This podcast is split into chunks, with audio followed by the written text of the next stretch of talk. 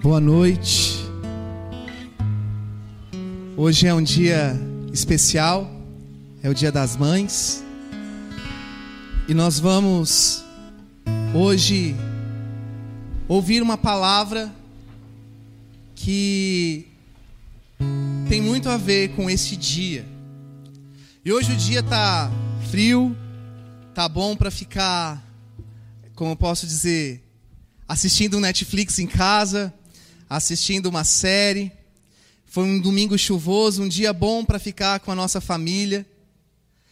E eu sei que na noite de hoje nós vamos poder desfrutar melhor desse momento, deste fim de noite, neste fim de Dia das Mães, com uma mensagem, com uma palavra que eu tenho certeza que vai ministrar o seu coração, ministrar a sua vida.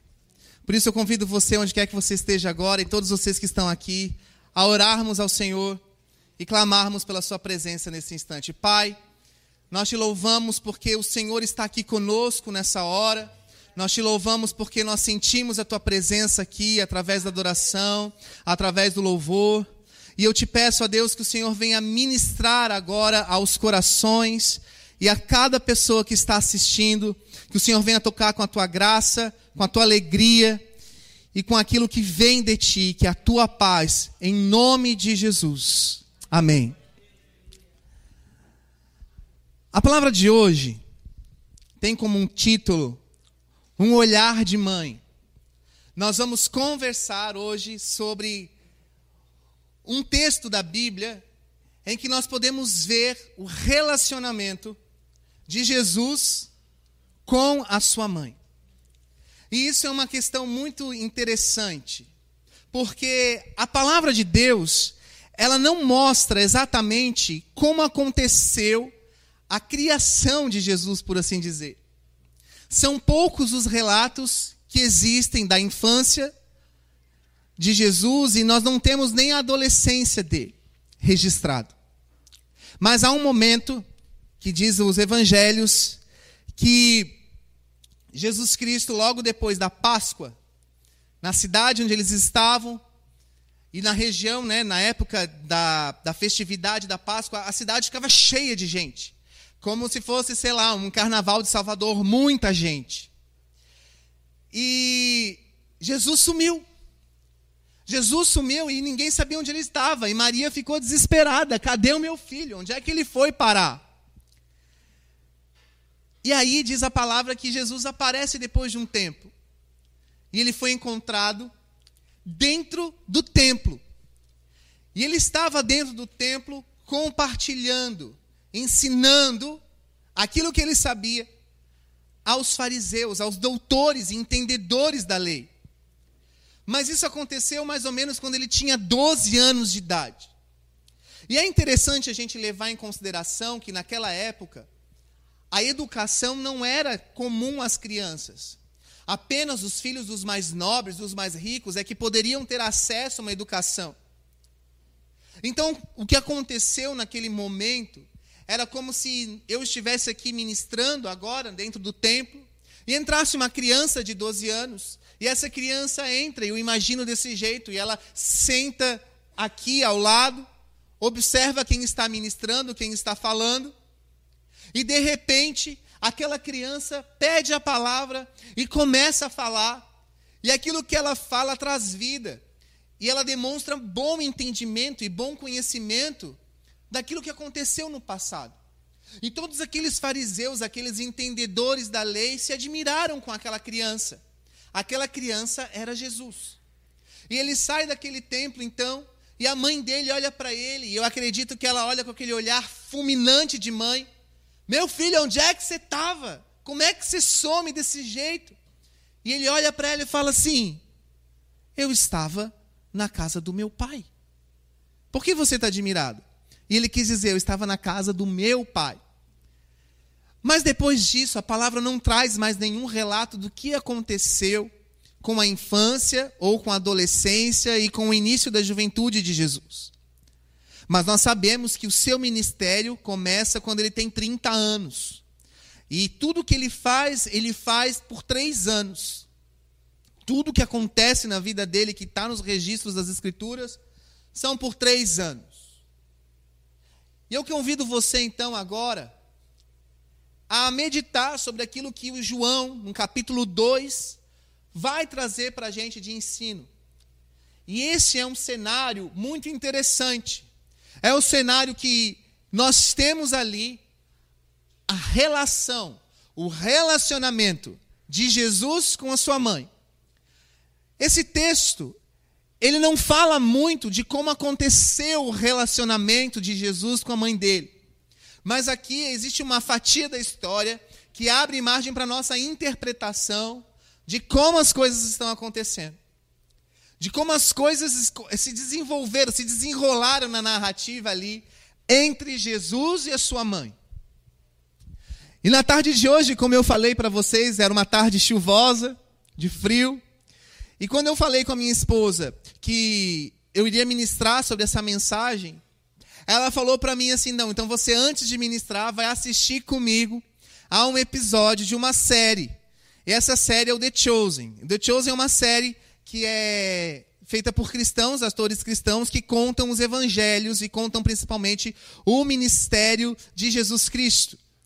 E isso é, é uma série muito legal e a gente é, incentiva as pessoas a estarem assistindo. E, mas eu não tinha assistido a esse episódio em específico. E a minha esposa pediu para assistir com ela e a gente assistiu. E ali foi bem interessante porque me fez é, meditar sobre aquilo que eu já tinha escrito. No ano de 2017, eu lancei esse livro aqui, chamado O Grito Impensado de um Espírito Aflito. E esse livro, ele tem como mensagem principal o livro de Jó e a tribulação que Jó sofre, que ele vive uma grande tormenta. Mas no início desse livro, no primeiro capítulo, lá em 2017, uma vez eu estava em casa e o Senhor falou comigo que eu tinha que ler João 2, e eu li João 2.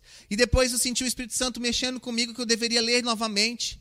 E eu li aquela, aquele capítulo algumas vezes. Não foi uma, duas, foram algumas vezes. Até que eu, eu lembro que eu cheguei para Deus e falei assim: tá, Deus, mas o que, que você quer ministrar comigo, né, para mim, sobre esse texto? Esse texto que é tão famoso, tão conhecido, o que, que tem nele? E aí Deus fala comigo, lê mais uma vez. E quando eu li mais uma vez, então, aquilo, aquela história, aquela fatia da história, se desenvolveu de um jeito tão profundo. E eu comecei esse livro contando dessa experiência de Jesus com sua mãe. E é por isso que hoje, no dia de hoje, que é o Dia das Mães, nós vamos mergulhar nesse texto e vamos compreender aquilo que está nas entrelinhas, aquilo que aconteceu, ou que a gente entende que aconteceu, com relação a Jesus e sua mãe. Muito bem, o verso 3 de João 2 diz algo muito, muito importante. Eles não têm mais vinho. O que isso significa? Bom, esse texto está narrando uma, um fato que aconteceu. Jesus e a mãe dele estavam num casamento. A Bíblia não diz como eles chegaram ali naquele casamento, mas eu entendo que eles foram convidados a este casamento. E quando eles estavam naquele casamento, naquela época, casamento era uma festa que não acontecia direto. Os casamentos aconteciam, mas uma festa de casamento era algo somente dos ricos, de pessoas mais abastadas. E as festas de casamento duravam entre cinco a sete dias, mais ou menos. Não é como hoje em dia que uma festa dura uma noite. E hoje em dia, festa de casamento é uma coisa comum, corriqueira. A gente é acostumado a ir pelo menos uma vez ou duas vezes por ano ser convidado a uma festa de casamento. Naquela época, a festa de casamento era proporcionada pelos anfitriões, e os anfitriões eram os pais dos noivos. E os pais dos noivos, eles deveriam receber as pessoas, os convidados, principalmente para um grande banquete. Né? Não existia DJ, não existia banda, aquelas coisas. A festa como a gente vê hoje em dia não era como aquele jeito, como, é, como acontecia antigamente. As festas de casamento, elas eram é, formalizadas, por assim dizer, com conversa, com pessoas comendo e bebendo. E os anfitriões deveriam então oferecer a melhor das comidas e a melhor das bebidas. Só que pensa comigo, não tinha geladeira, não tinha serviço de buffet. E principalmente não tinha supermercado para fazer as compras. Tudo tinha que ser feito com muita antecedência. Então, uma festa de casamento era uma grande preparação. Os dias que antecediam a festa já eram tidos como dias de expectativa. E as pessoas paravam o seu trabalho, paravam tudo, porque afinal de contas elas foram convidadas, elas tiveram a honra de terem sido convidadas a uma festa de casamento. Então elas iriam passar ali um período de tempo de dois, três, quatro dias comemorando com os noivos algo que era muito importante. E diz a palavra, então, que o casamento começou. E Jesus e a mãe dele estavam nessa festa. Só que tem uma coisa muito importante que acontece aqui. O ministério de Jesus, a pessoa de Jesus, ainda não era conhecido, ele estava no anonimato. As pessoas não sabiam quem ele era. Não existia fama de Jesus. Jesus ele era ainda o simples filho de Maria e de José. Ele já estava com uma idade adulta, mas ele ainda não tinha se revelado ao mundo. Ou seja, as pessoas não o conheciam. E o ministério dele, como eu posso dizer, o, o, o, ponto principal que começa a vida dele, de ele aparecer na história, é neste casamento que aconteceu na região de uma cidadela chamada Caná da Galileia. Essa região fica hoje em dia em Israel, a uma hora de carro de Nazaré, cidade de onde Jesus veio. Mas naquela época, sair de Nazaré para chegar em Caná da Galileia demorava pelo menos um dia de viagem. E a festa começou. E era comum, naquela época, os anfitriões receberem os convidados com banquetes, frutas, enfim, especiarias da, da, da época e principalmente com vinho. E o vinho, ele não era feito como é feito hoje em dia. É mais ou menos o mesmo princípio, mas ele era um processo de fabricação muito mais árduo e difícil. E os vinhos naquela época, eles eram guardados e, e, e mantidos em jarros de argila ou jarros de barro. E provavelmente naquela festa houve mais convidados do que o previsto. Então, se coloque no lugar dos garçons, do pessoal que está servindo e dos anfitriões da festa. O pessoal que está entregando a festa aos convidados. Tinha mais gente do que o que era o previsto, provavelmente. E os vinhos, eles eram oferecidos tendo como base mais ou menos a quantidade que uma pessoa beberia. Só que como estava com mais pessoas na festa, provavelmente,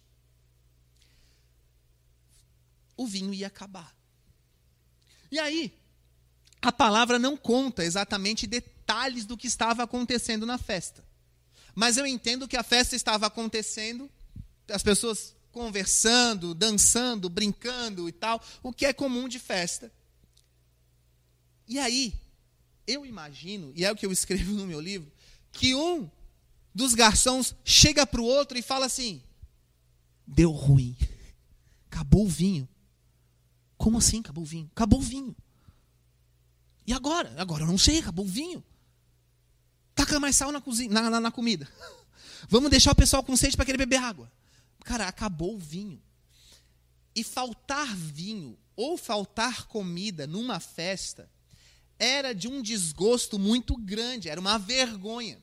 Seria mais ou menos assim: a pessoa resolveu dar uma de granfina e fazer uma festa, só que no fim das contas ela não teve capacidade de manter uma festa. E se acabasse o vinho, se acabasse a comida, né, a bebida no meio da festa, a festa ia acabar.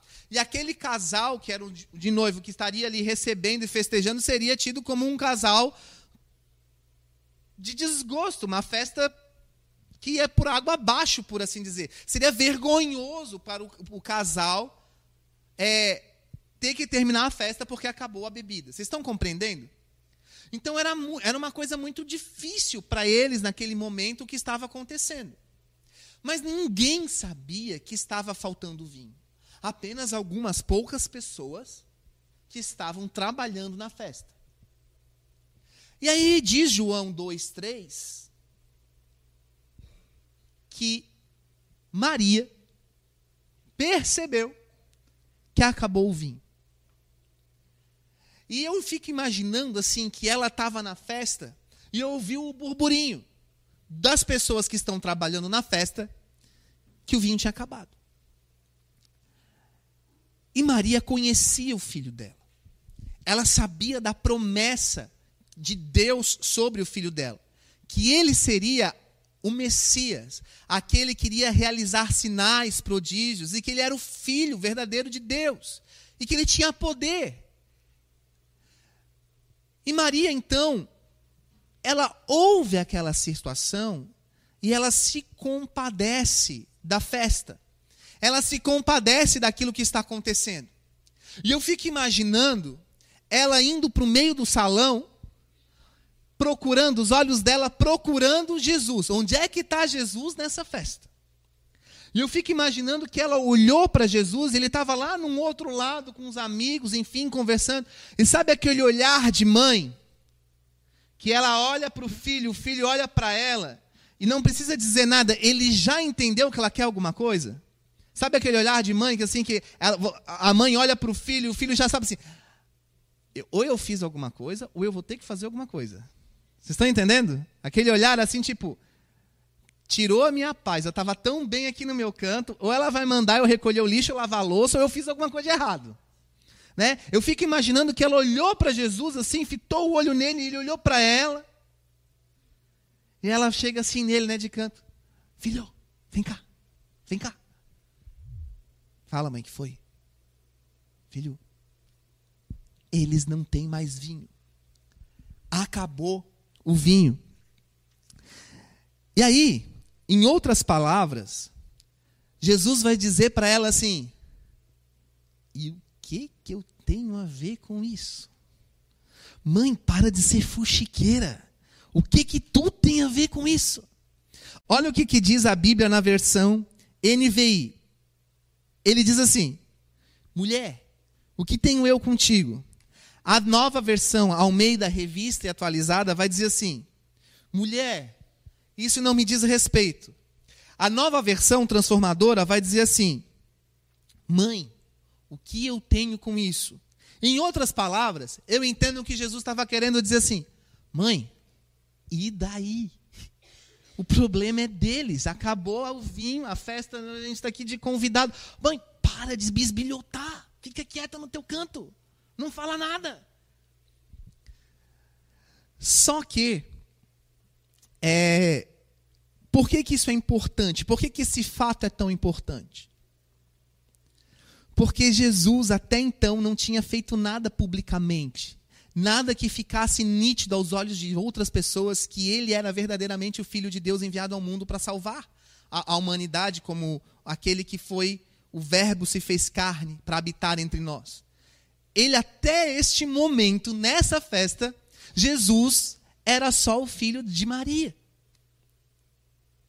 Mas eu entendo que Maria, ela se compadeceu tanto dos anfitriões daquela festa, e ela percebeu que seria uma vergonha tão grande para aquele casal de noivos, que o casamento dele seria marcado como o casamento do desgosto, seria um casamento que entraria para a história de um casamento que as pessoas foram convidadas e não tinham que beber e que comer, por exemplo.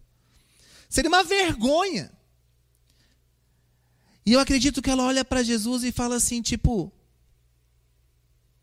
faz alguma coisa. E a Bíblia não fala que ela falou algo. Então eu entendo que o olhar dela para Jesus, e Jesus olhando nos olhos dela, entendeu o recado. E aí ele fala assim: tá bom, você quer que eu faça alguma coisa, né? E nessa série do The Chosen é, bem, é tão interessante porque assim como eu sempre imaginei esse olhar que acontece nesse texto, eles colocaram ali realmente o olhar dele para ela. como um olhar muito penetrante, um olhar muito profundo. Porque ali ele estava entendendo que as coisas iriam mudar. E aí ela olha para ele e diz assim, na série, né? Isso não acontece na Bíblia, mas na série ela fala assim: se não agora, quando? Se não você, quem? Mas ele tinha dito para ela: Mãe, ainda não é chegada a minha hora. Ou em outras palavras, Mãe, ainda não é tempo de eu me manifestar. Mas ela olha para ele com aquele olhar, e aquele olhar muda tudo. E aí a palavra já vai dizer tudo o que aconteceu. E aí fala que Maria chega para os serviçais e fala assim: Ó, oh, façam tudo o que esse homem disser para vocês fazerem. Faça tudo o que esse homem mandar. E eu fico imaginando os serviçais, os garçons da festa, nesse momento.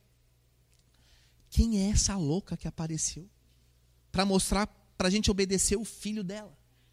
Porque imagina, uma convidada que chega na festa, chama os garçons e fala assim: acabou o vinho mas faz tudo o que meu filho mandar vocês fazer. Imagina a cara dos garçons, tipo assim, quem é tu? Quem é ele? Vocês são loucos? Que... Mas eu imagino também que a situação estava tão desesperadora que eles não refutaram. Eles olharam assim, tipo assim, tá bom, vamos fazer o que ele mandar. E o que, que ele mandou fazer? Ele apontou para vasos cheios de água vasos de pedra cheios de água que estavam lá num recipiente.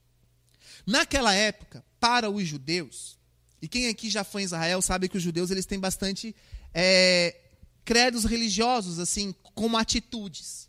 Então, se você vai para Israel, a maioria das portas tem um mezuzá na porta, e eles passam por aquela por aquele mezuzá e eles beijam o mezuzá, é um costume deles. Aqui, nesse momento, Naquela época, era comum ter na entrada do templo, na entrada de lugares mais específicos e principalmente das festas, vasos que eram chamados vasos de purificação. Eram vasos de pedra que a pessoa, ao entrar no local, lavava as mãos, como um ato do tipo: aquilo que eu estou trazendo de energia negativa, de pecado, por exemplo, estou tentando explicar para vocês, fica lá para fora. Aqui agora eu começo algo novo.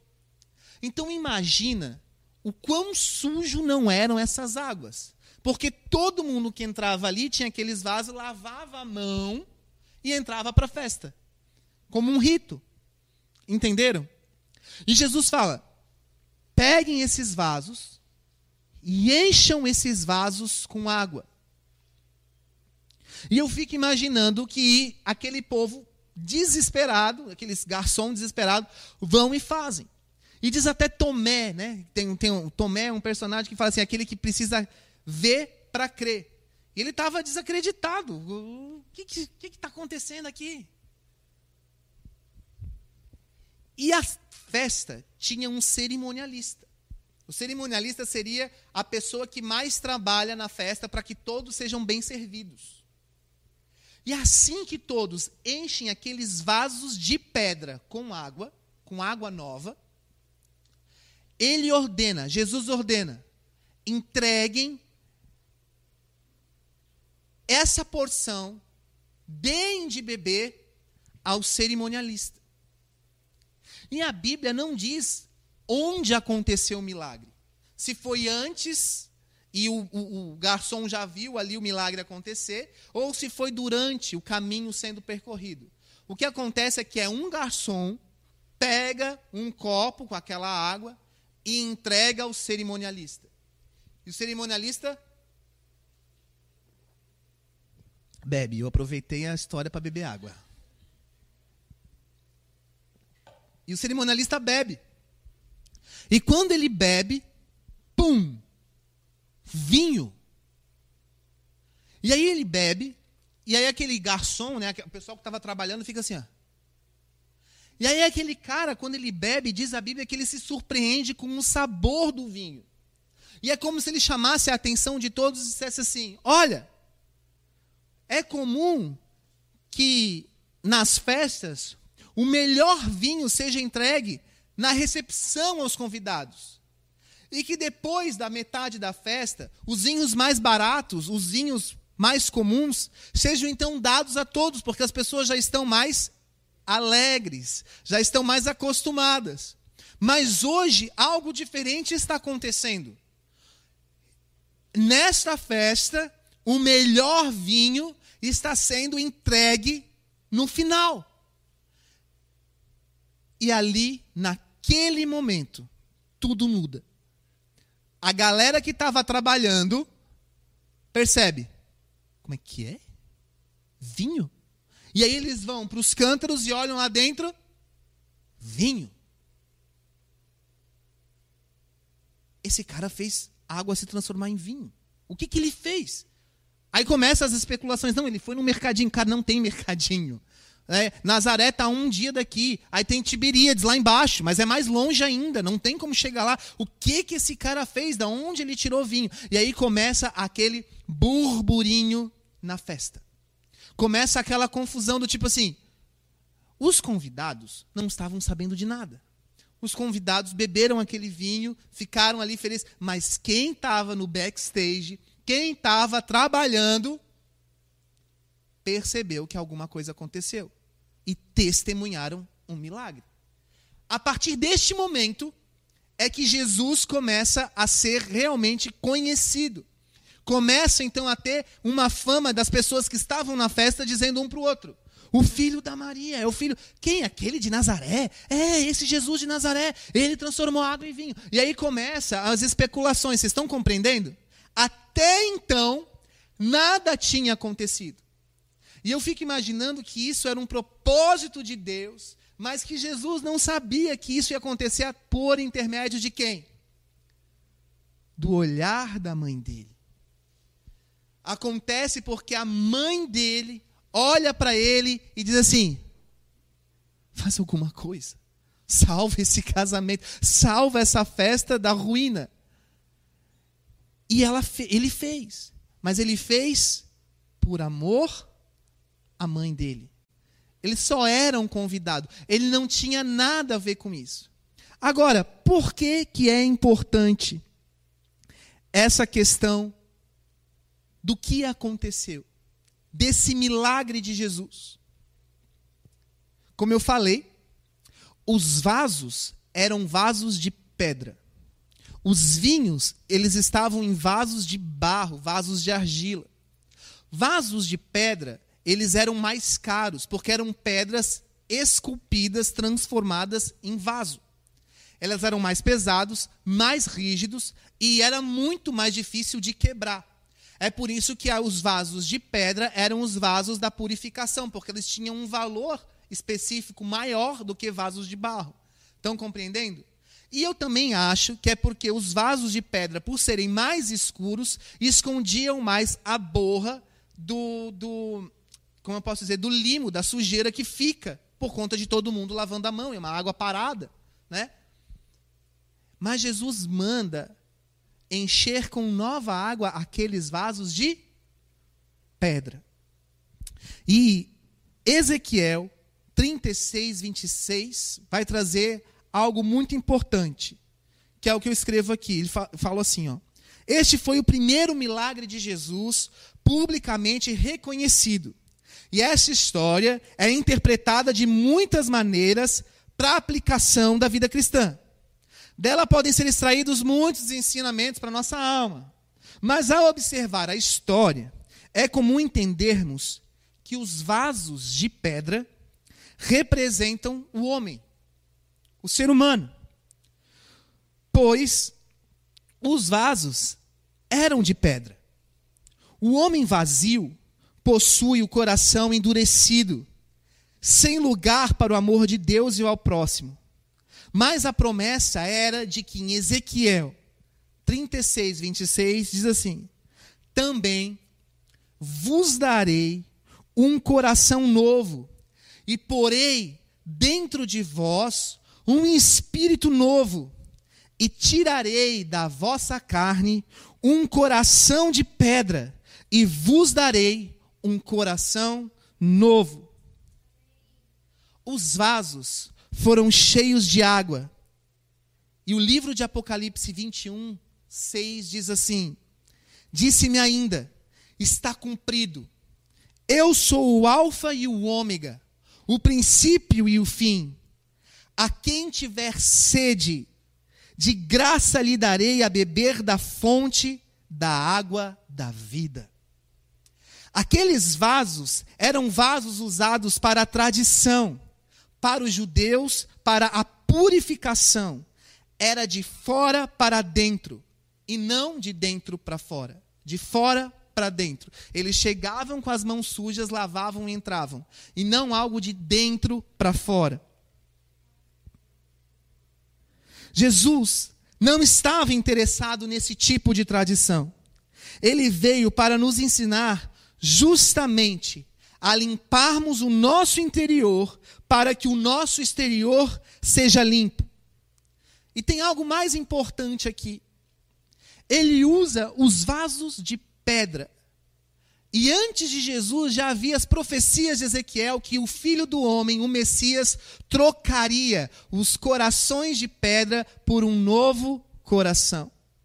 Jesus não fala naquele momento daquela festa, para trazerem para ele os vasos dos vinhos que tinham acabado, os vasos vazios.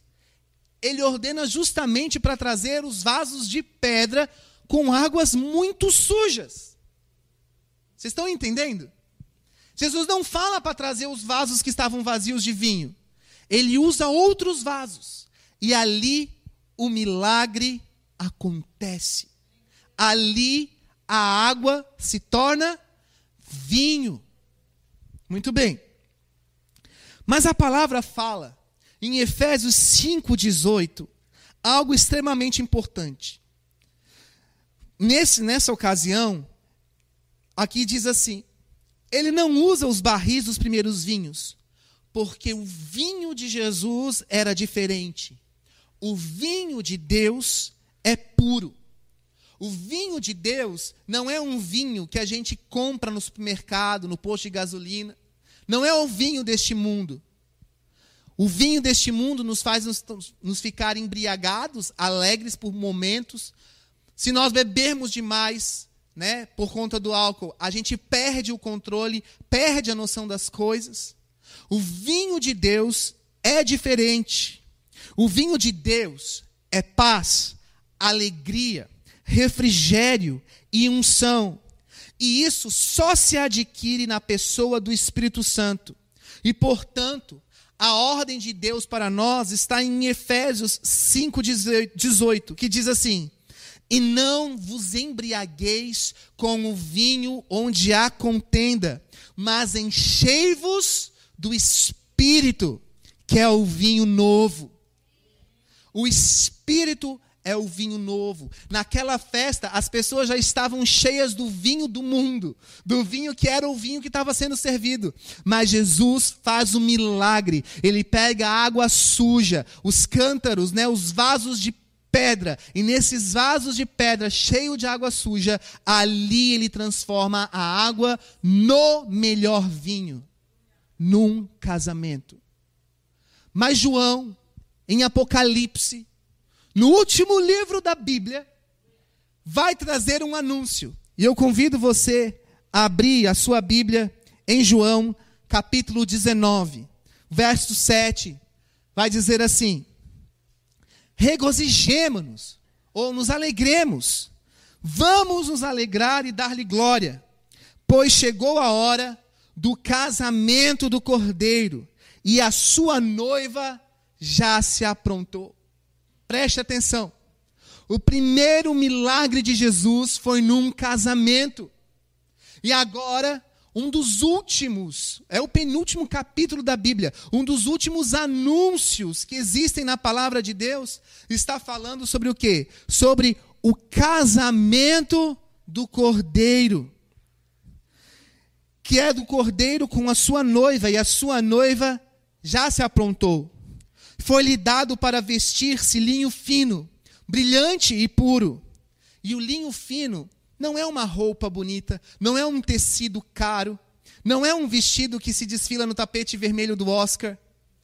O linho fino são os atos justos dos santos, são os atos de justiça daqueles que são verdadeiramente crentes em Cristo.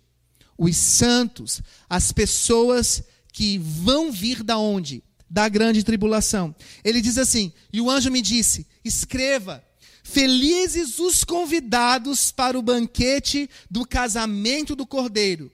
E acrescentou: Estas são as palavras verdadeiras de Deus. Apocalipse 7 vai narrar, um pouco antes né, do Apocalipse 19, vai falar sobre a grande tribulação. Nos últimos dias, nós veríamos e testemunharíamos pestes, guerras e notícias ruins em cima de notícias ruins. O amor de muitos iria se esfriar, a ponto de vermos atrocidades como a água do rio que corre. E nessa semana, nós tivemos aqui no Brasil só muitas notícias ruins. Semana após semana, por conta da pandemia, por conta de tudo que a gente está vivendo, a gente está se acostumando com notícias ruins. Mas houve aí uma grande chacina no Rio de Janeiro, na favela do Jacarezinho, essa semana. Ah, é, é polícia contra bandido, bandido. Não interessa, é morte, é vidas morrendo. Isso não é bom, não é paz. Nós testemunhamos nessa semana uma grande atrocidade, uma chacina lá na cidade de Saudades, onde crianças, bebês inocentes morreram por um ato de um, de um homem, um de 18 anos, que fez uma grande atrocidade. Nessa semana, um, um famoso ator no Brasil morreu de Covid. E cada vez mais as notícias de Covid, de morte, estão aumentando.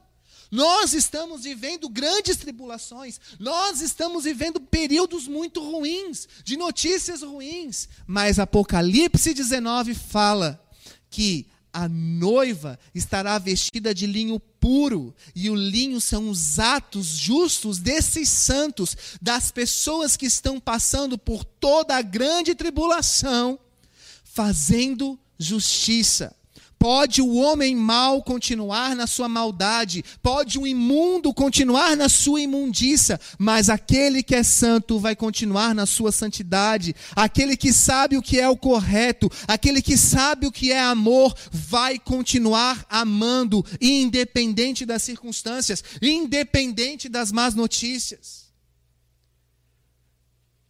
E nos últimos dias, o melhor vinho vai ser oferecido ao cordeiro. E o primeiro milagre de Jesus foi num casamento. E ele transformou a água em vinho. E o vinho foi oferecido ao noivo. E o noivo e a noiva, naquele casamento, provaram do melhor vinho no final da festa. Sabe o que isso significa? O vaso de pedra, o seu coração de pedra, dos últimos dias, Deus está transformando com água limpa, com a água da vida. E essa água dentro de você vai ser transformada em vinho. Não qualquer vinho, mas o vinho da videira verdadeira. A palavra de Deus fala que nós fomos, depois da morte de Jesus e da sua ressurreição, enxertados na videira verdadeira, porque Jesus veio para os seus, mas os seus não recebeu. Eles não reconheceram a Jesus como Senhor e Salvador do mundo. E o mundo continua hoje não reconhecendo Jesus como Senhor e Salvador. Mas nós, nós reconhecemos a Jesus como nosso Senhor e Salvador, porque Ele tem tirado o nosso coração de pedra, o nosso coração duro e transformado num novo coração. E sobre nós, Ele diz que fluem rios de água viva, a água da vida que corre sempre sem cessar, e nós somos essa fonte de água limpa a jorrar, e essa fonte então se transforma em vinho, o melhor dos vinhos a ser entregue ao Cordeiro no fim dos dias. Eu e você somos o melhor vinho. Mas tudo isso aconteceu na vida de Jesus por causa do olhar da mãe dele. E sabe por que, que isso é tão importante? Porque até nesta festa, Jesus não tinha se manifesto. Era como se até essa festa ele estivesse num anonimato. E aí, quando ele entrou na festa, ele entrou no Big Brother Brasil. E aí, o Brasil inteiro soube quem ele era. Estão entendendo? Ele entrou nos holofotes. Ele passou a ser capa da Globo.com. né? Todo mundo no Instagram começa a falar dele. Estão entendendo? Até então ninguém sabia quem ele era. De repente, ele sabia que se ele tomasse uma atitude naquele momento, tudo ia começar. A fama dele, a hora dele ia começar. E sabe o que, que ia começar? No fundo, no fundo, Jesus sabia que não ia começar o ministério dele somente. Que não ia começar os milagres somente. Que não ia começar as multidões indo atrás dele para segui-lo que não ia começar a cura, a ressurreição, todas aquelas coisas do ministério de Jesus. Ele sabia que a partir daquele momento, ele começava a caminhar para a cruz. Porque ele foi fiel até a morte e morte de cruz. Então ele olha para a mãe dele e ele diz: Mãe, o que, que eu tenho a ver com isso? Me deixa aqui. Mas ela com um olhar diz: Filho, salva esse casamento. Tem misericórdia dessas pessoas aqui. Faça alguma coisa. E por amor à mãe dele, ele era apenas um convidado. Por amor à mãe dele, por querer agradar a mãe dele, por atender ao pedido da mãe dele, é que ele começa o seu ministério e o caminho para a cruz que três anos depois iria acontecer. Tudo acontece pelo olhar da mãe de Jesus. Talvez os planos de Jesus fossem outro, porque ele diz: A minha hora ainda não é chegada. Mas a palavra não fala exatamente como foi o, o, o diálogo entre eles, mas diz que ela olhou para ele e ele toma uma atitude e ela diz para os serviçais: façam tudo o que esse homem mandar. Façam tudo o que o meu filho disser. E aquele momento, o olhar daquela mãe para aquele filho muda toda a história, muda toda a circunstância. E eu e você hoje somos o melhor vinho a sermos entregues ao Cordeiro porque nós já estamos no fim dos tempos. Nós já estamos vivendo o fim dos dias. Jesus Cristo está voltando. O noivo está voltando para beber do melhor vinho na sua boda, no seu casamento. Mas veja o detalhe: a água transformada era uma água suja. Não importa o tamanho do seu pecado, não importa o tamanho da sua transgressão, o nosso Deus, Ele quer tirar do seu coração aquilo que é sujo e transformar no melhor vinho ao nosso Pai, no melhor vinho ao Cordeiro. E hoje é o domingo das mães. Hoje é o dia que o mundo inteiro celebra o Dia das Mães. E a vida de Jesus o ministério de Jesus, o ministério público, a fama de Jesus começa com um pedido da mãe dele para ele. E ele, por amor, atende. Hoje nós temos algumas mães aqui, e você que nos assiste também pode ser mãe. Eu quero te convidar agora, se você está em casa, a fechar os seus olhos. Se você que está aqui, que é mãe, você que é mãe, fique de pé no seu lugar. Nós vamos orar agora. Porque o mesmo Jesus, o mesmo Jesus, que se fez filho, ele era o Deus que se fez carne e habitou entre nós, cheio de graça e de verdade. Ele se tornou filho. Ele se fez filho. E ele olhou nos olhos da mãe dele. E ele amou a mãe dele. Esse Jesus ele também quer olhar nos seus olhos e ele quer amar a você. Talvez você seja uma mãe que está, que está com seu filho longe, que você não tenha passado o seu dia das mães com seu filho. Talvez você seja uma mãe que está com uma dificuldade de relacionamento com seu filho. Talvez você não consiga falar com seu filho por conta das circunstâncias. Talvez o seu filho te causou algum mal. Ou talvez você passou um ótimo dia das mães e você tem um ótimo relacionamento com seu filho. Não importa. Jesus, ele se fez filho e ele quer olhar para você e ele quer amar a você. E eu quero chamar a minha esposa aqui à frente, a pastora Fran. Ela vai nos conduzir em oração.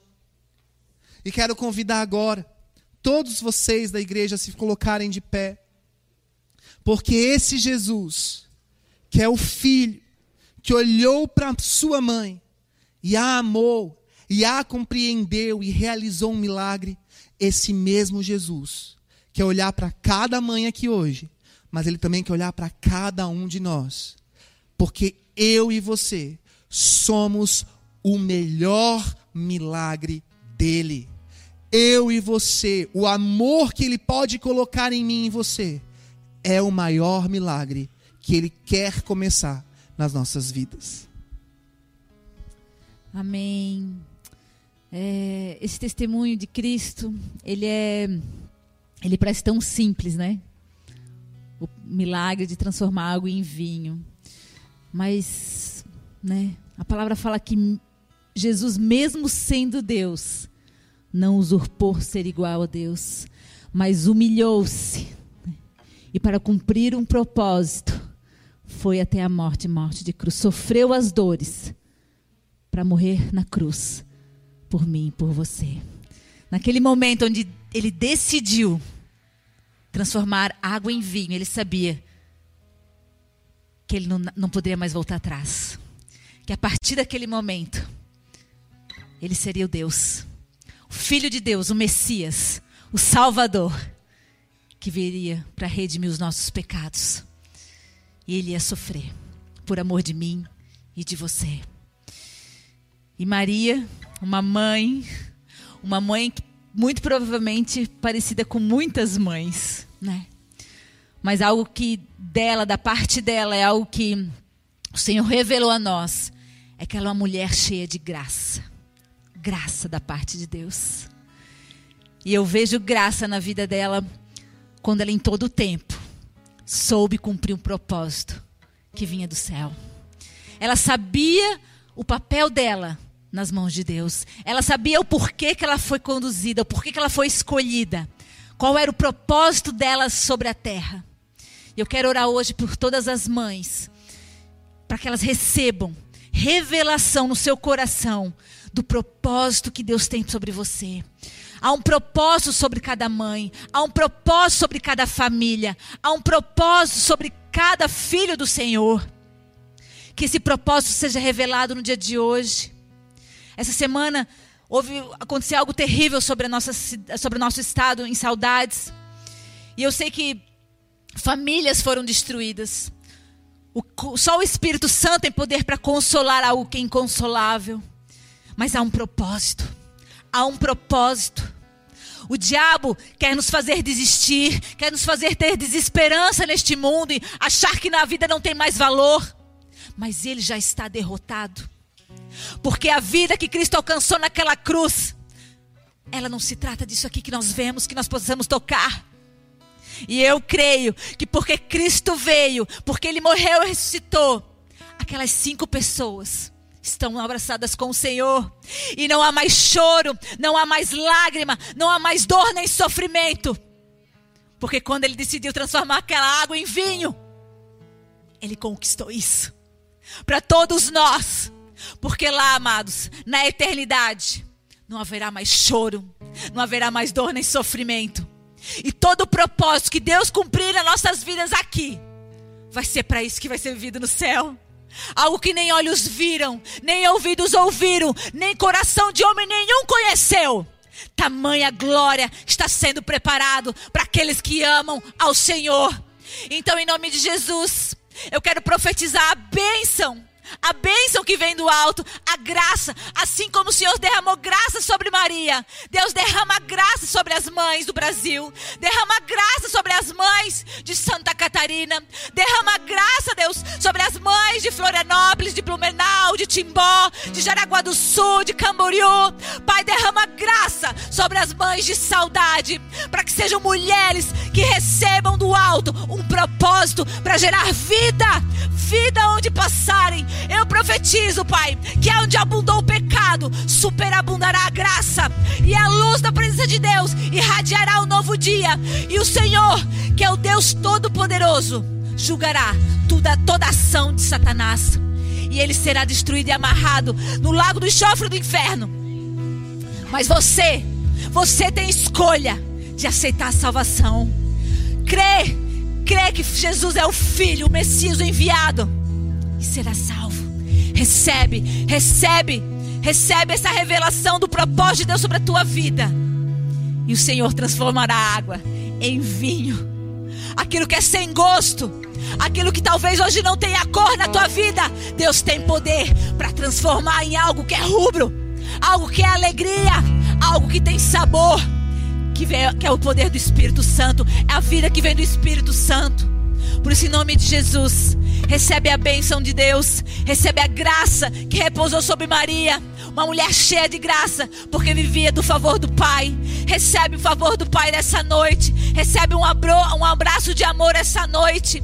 Que as mães, que as famílias recebam dessa porção e sejam abençoadas pelo poder do nome de Jesus. Amém.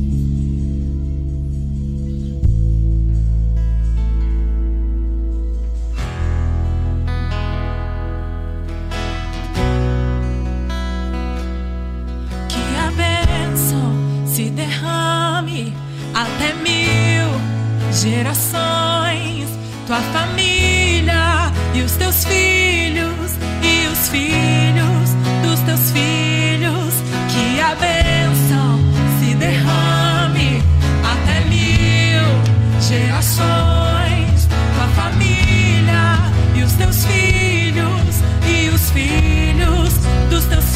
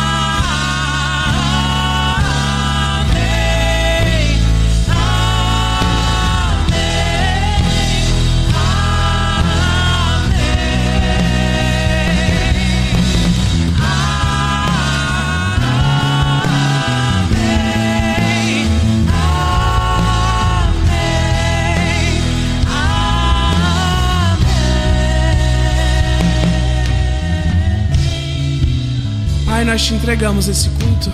Muito obrigado por esse culto. Muito obrigado, Jesus. Nosso coração é muito grato por tudo que o Senhor tem feito. Que o Senhor esteja nos abençoando, abençoando a nossa semana. Estejamos embaixo da tua graça.